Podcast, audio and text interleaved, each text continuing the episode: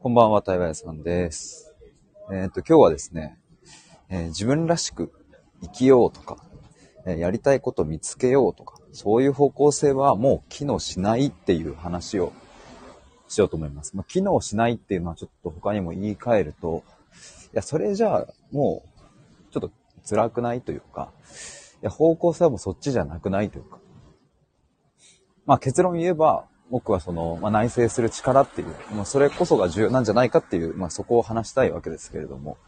まあ、そういうテーマでのライブ配信になります。で、それもこれもですね、あの、ま、なんかさっきパッと思い立って、ちょっとあの、X の方に、えーそこそこ長文投稿をしたんですけど、まあ、長文といっても長くないんですけども、まあ、それをパッと投稿したのがあって、で、まあ、それをちょっと書いたので、ちょっとこっちでも話してみようかなと思ったという感じです。そうだな、ちょっと最初に、それを読もうかなと思います。ちなみに今、リンクを送ったので、よかったら飛んでみてください。あ、翔太さん、こんばんは。めちゃめちゃ僕もそう思いましたあ。ありがとうございます。さっきあの、あれね、ツイッター、あ、X、X の方見てもらって、リツイートもあざっす。ね、いや、本当にね。まあ、ちょっとひとまず、今ここで読もうかな。ちょっと読んでみます。えっ、と、自分らしく生きよう。えやりたいことを見つけよう。モチベーションを高めよう。えーそういう、そういった方向性はすでに機能しなくなってきているように感じます。えーむしろ、それらが正解かのように発信されることで、本来は存在しなかった自分らしく生きられない苦しさという悩みが生まれてしまった側面も見逃してはいけないと思います。だからこれからの時代は、私らしさとは何か、どう生きて、えー生きたいのか、精神的な豊かさをどう作るか、えーみたいな、あくまで答えのない問いに基づく、えー個人個人の思想を深めていくことがかなり重要になってくるのではないかなと。つまり答えのない問いに向き合い続けるだけの内省する力を身につけていく必要があるということです。という内容です。まあもうここに書いてあることが、ちょっと今日話したいところの、まあ全てといえば全てなんですけどね。えー、でもどうなん翔太さんはそのね、今18で、この前ちょっとお話しさせてもらいましたけど、周りの高,、まあ、高校生、友達とかって、どうなんだろう？もうこういう感じなんですか？こういう感じってちょっとざっくりしてるけど、なんか翔太さんはそうやって共感してくれるけど、いや、それって結構その身の回りでは、翔太さんの周りでは、いや、こういうふうに思ってる人少ないなっていう感じなのか、いや結構もうみんなこんな感じっすよって感じなのか、なんかその辺の肌感みたいなの、なんかこう、体感値みたいなもし分かれば、教えてほしいですね。えー翔太さん、そもそも社会自体がまだ自分らしさを見つけようとしてるのかと思うので少ないと思いますね。やっぱそうなのか。と今ね、なんか、もうすでに、そう、なんか僕、僕今28歳で、多分なんか世代で言うとね、えっ、と、僕が、今28で、えっ、と、高校生ぐらいの時に僕はスマホ持ち始めて、で、なんかこう、YouTube とかの全盛、全盛期、まあ今も全盛期なのかもしれないけど、わーって盛り上がったのって、まあ僕が、高2、高 3? 大学生ぐらいか。だから2015年、16年、17年ぐらい。で、だからなんかそういう時代に僕は生きてたから、なんかやりたいこと、好きなことで生きていくだっけ ?YouTube のキャッチコピーとか、なんかあの辺流行ったなと思って。で、なんかまあ僕の同期とか、あの、いろいろ話をすると、やっぱその、うんと、なんか自分のしたい、やりたいことやりたいとか、それができない、えことへのもどかしさみたいな、そういう悩みとかってやっぱよく聞くので、まあなんか、そこに踊らされたなって僕自身含めね、思うんですよね。そういう、ほ本当に好きなことやって生きてる、もう一部の人でしかないっていうのは、それはもう、明白であるにもかかわらず、きっとみんな何者かになれるっていう、何かそういう信仰っぽいものがバーッと流行って、え、でもそ、そんな無理じゃんっていうのがだんだんこうめくれてきたな、みたいなのが、むしろそこは本質じゃなかったっていうことに、えー気づいてきたな、みたいなのが、まあ世代で言うとそうなのかなと思うんですけど、あーで、一つの仮説として、僕と翔太さん10歳かな ?10 歳違うから、いやもうすでに今の高校生とかってそもそもなんか、いやその好きなことで生きていくとか、なんかそ、そういうんじゃないみたいなことをもうすでに、なんだろうな、まあ、気づいてるっていうか、いやそもそもその、なんだろうな、もうそもそもスマホネイティブというか、あれじゃないですか、なんかその、もうスマホがある時代、当然なわけですもんね。僕たちはギリね、僕はまだギリガラケーを通って、えー、とかなんで、で、今みたいに TikTok とかさ、YouTube とか、あの、中高時代にまだ流行ってないのでね、なんか mixi とか、そういうのまだギリあったし、モバゲーとかそういうのもか。だからなんかそうそう、今の、そう、僕の10個下よりもっと若い方は、なんかね、なんか自分らしく生きようとか、やりたいことやろうぜみたいな、なんかそういうんじゃないのかなっていう仮説も一個あったんですよね、今。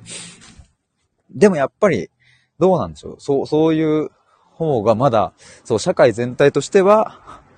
なんか自分らしさを見つけて、ありのままで生きようみたいなことの方が文脈としてやっぱ強いから、今の、うん、10代の方とかも、そういう空気感の方がやっぱ多いんですかね。まあ一応ね、僕も補足すると、なんかそれがダメっていう話ではこれ全くないのでね、そこをちょっと強調しておきたいですね。その生き方がダメなんじゃなくってね。いや、これ難しいところで、なんか自分らしさみたいなものを追求しきった先に、それを追求しないっていう生き方があったりとか、やっぱすると思うので、まあなんか、平たく言えばあれですね、やりきったからこそわかるみたいな感じか。すごい難しいところですね。だから何とも言えないんですけども、まあ、ただ、今回ツイートで言っているように、その、それらが、こう、正解かのように発信されることには僕は違和感があるっていう感じですね。自分らしく生きることこそが全てであってとか。まあ、全てであってとはその発信者は言わないんだけど、でもそう見えるっていう。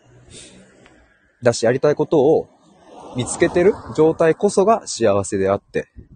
やりたいことがない状態は幸せではないっていう発信に見えるっていう。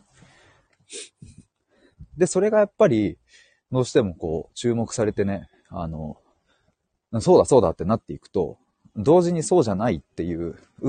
まあ悩みが生まれてしまうっていう感じですね。だから例えばね、僕もよく例で自己肯定感っていうのを挙げますけれども、そもそも自己肯定感っていううんと言葉が生み出されなければ、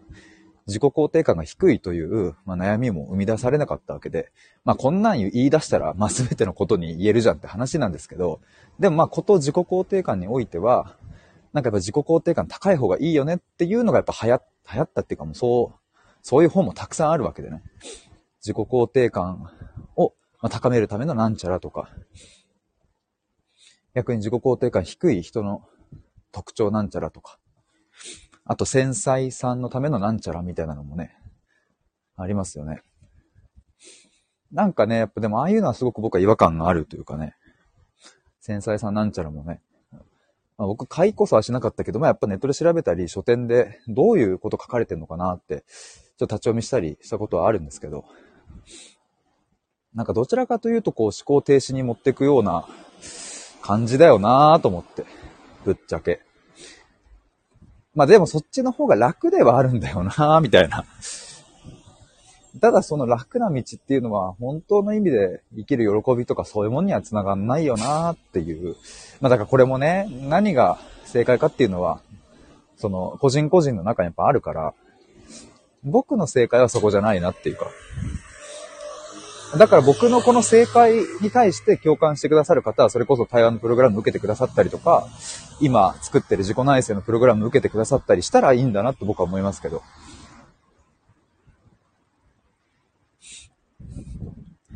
翔太さん、前提に自己肯定感が低いと定義するのがうーんって思いますね。そうそうそうね。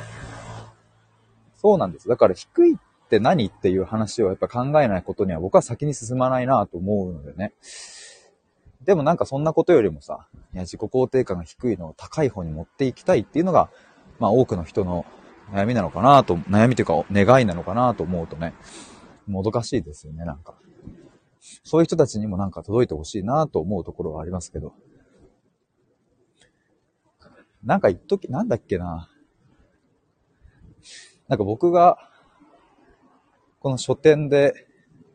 読んだ本の一個に、あの、なんだっけな。今頃そいつ、カフェで、なんだっけ、パフェでも食ってるかもよ、みたいなのがあったんですよ。で、なんかその考え自体は別に、まあいいなとは思うんですけど、そういうふうな発想もね、僕も、うん、なんかまあ、そんな気にしてねえか、あの人もって考えることあるから、全然共感するところもあるんですけど、やっぱその本のメッセージとして、どうなんっていうのはやっぱね、思ったっすね、それは。違和感としてあった。それがこう、なんか、意見としてダメとか、うん、意見として良くない、悪いみたいなことではなくって、やっぱその、なんか気にしすぎてもしょうがないから、なんかその思考を別の方に持っていきましょうっていう。だからあの人のことどうかな、こうかなって考えてる時間はね、どんどん自分を苦しめてしまうから、だったらもう、そうじゃない方向に思考を持っていきましょうっていうのは、まあ、対症療法的にはね、いいんだけど、でも根本改善はまあしないよなっていう。なぜその人のことを考えてしまうのか、なぜ自分のそのミスだったりそれをずっと心に持ってしまうのか。そっちに目を向けないと、結局これは一生なんかね、付き合わなきゃいけないものになっちゃって。うん、だから僕はそこに違和感があるから、どうしても根本の改善の方に向かいたいなって思うんですけど。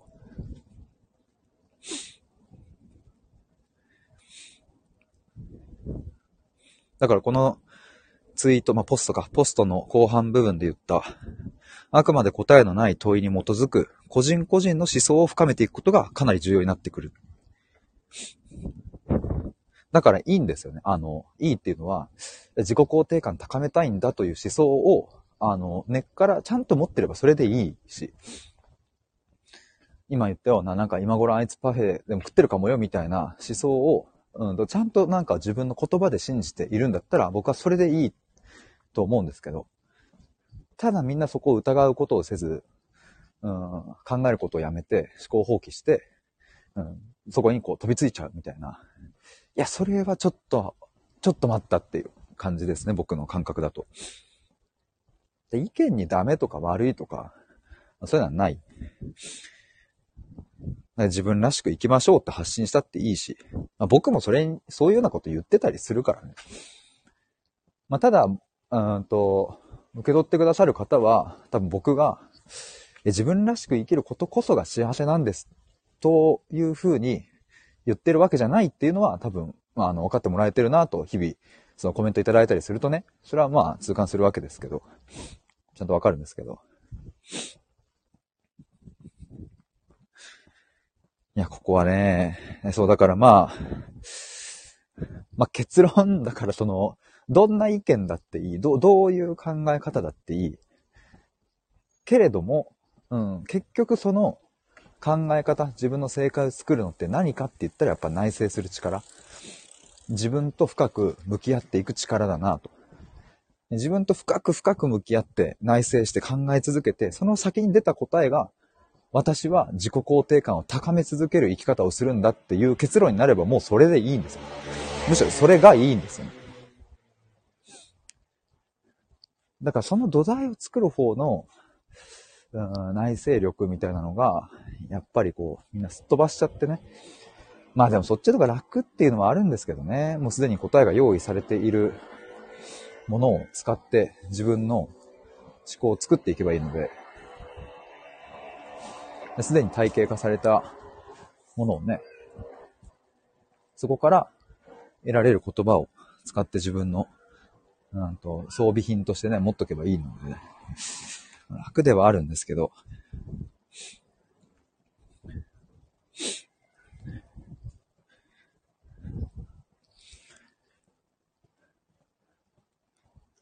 まあでもそんなこと言いつつですね、僕は、僕の生き方としては、あの、自己肯定感が高いか低いかとか、えー、自信があるかないかとか、やりたいことが見つかってるか見つかってないかみたいな、そういう二元論的な発想で生きていくっていうのは、やっぱり僕はそこがゴール地点ではないと思うので、むしろその、あるかないか、高いか低いかみたいな、そういう基準から、ちゃんと足を洗うっていう、そっち側に行こうぜっていうのが、まあ僕の、まあ、発信の本質的な部分ですかね。で、難しいよね。なんか、そっち行こうぜっていうのもなんか一つ強制っぽさも感じるし。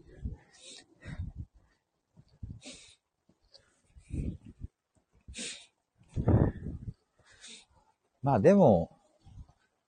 あ、そう、なんかね、たまにね、これライブ配信すると本当にね、なんかもう最悪なコメントがついたりする時あるんですけど、なんか批判してくるような。でもなんかもう冷静に考えるとなんでこの自分で情報を選べる時代なのに、わざわざこんな僕みたいな、あの発信力がね、別にその有名人とかでもない、こういうチャンネルにわざわざやってきて、その批判コメント残していくんだろうみたいな。なんか、有名人に、あのね、誹謗中傷を置くのも最悪ですけど、1億歩ぐらいずってなんかまだ目に入ってきちゃうからみたいなのは、わかる。まあでも、でもわかんないけどな。なんかそういうコメントする人って。だからそうそう、あの、まあ選べる時代なのでね。なんか僕がこういうふうに発信してることが、やっぱ、あの、確かに共感するなと思う人は、ぜひ受け取ってほしいなと思うし、いや、なんか違えなって思うんであれば、あの、スッとさよならってしてもらえたら一番いいんですけどね。まあでも僕の、そうだな、本質的なメッセージとしてはそこかな。自己肯定感を高めようではなくて、その言葉を必要としないとかね、その概念を必要としない生き方にシフトしていくとか。自信がないな、どうしたら自信がつくんだろう。で、ない状態からある状態へ持っていくわけじゃなくて、自信があるとかないとか、そういう物差しを一旦捨てるっていう。その上で自分の物差しを作っていく。とかね、やりたいことがない、どうしよう。見つけなきゃみたいな。そういう基準じゃなくって、やりたいことみたいな言葉からちゃんと距離を置くみたいな。そういうところですね、僕が大切にしたい部分は。あの、さっきも途中で ちょろっと言いましたけど、そう、自己内省のプログラムっていうのを今作ってて、ちょっとね、インスタのストーリーとかにもなんか上げてたりするんですけど、途中経過を。で、このライブ配信の一本前にもちょっと話したんですけど、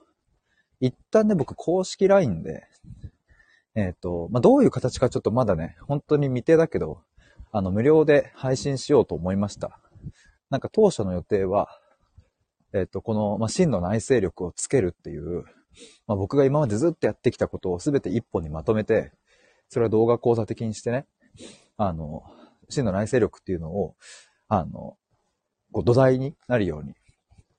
それをまとめようっていう。それをまとめたものを、プログラムを受けてくださった人にお渡しして、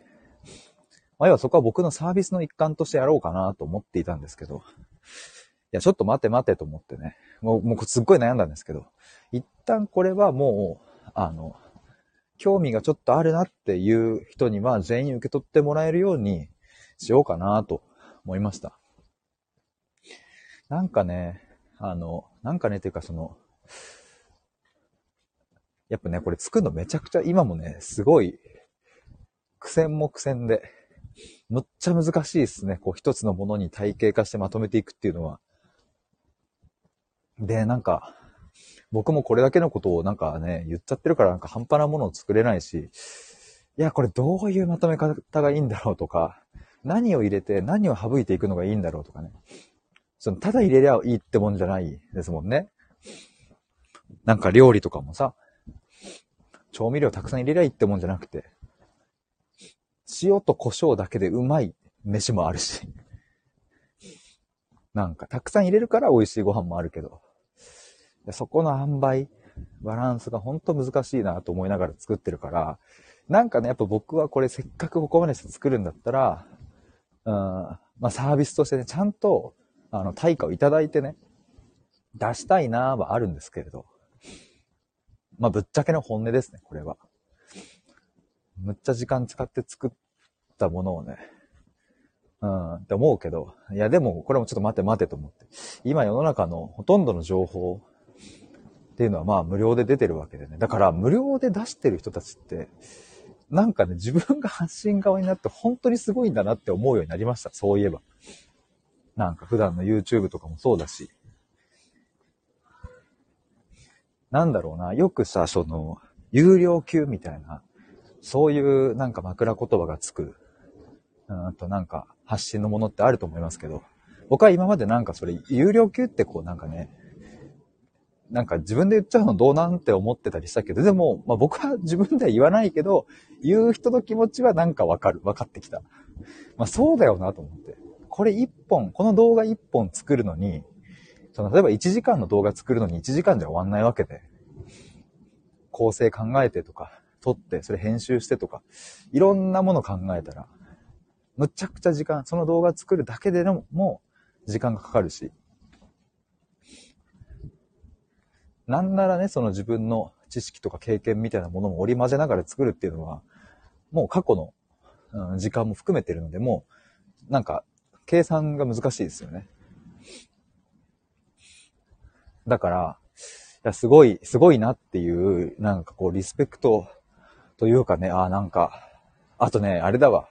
本って本当に安いんだなっていうのを思うようになりました。本。安い。1500、600円で何万文字も入ってて、その人の考え方とかが覗けるっていうのは、あ、皆さんすごいことしてるんだなと思いますね。まあもちろんね、その、本を出すことによるいろんな多方面でのメリットっていうのはまああるんでしょうけれども。とかね、だから一つの何かコンテンツ、まあ動画、講座しっかり本しっかり、まあなんか文章でも何でもかんでも、いや、それを作って世に出してっていうのをやり続けてる人っていうのは、いや、ほんとすごいなというふうに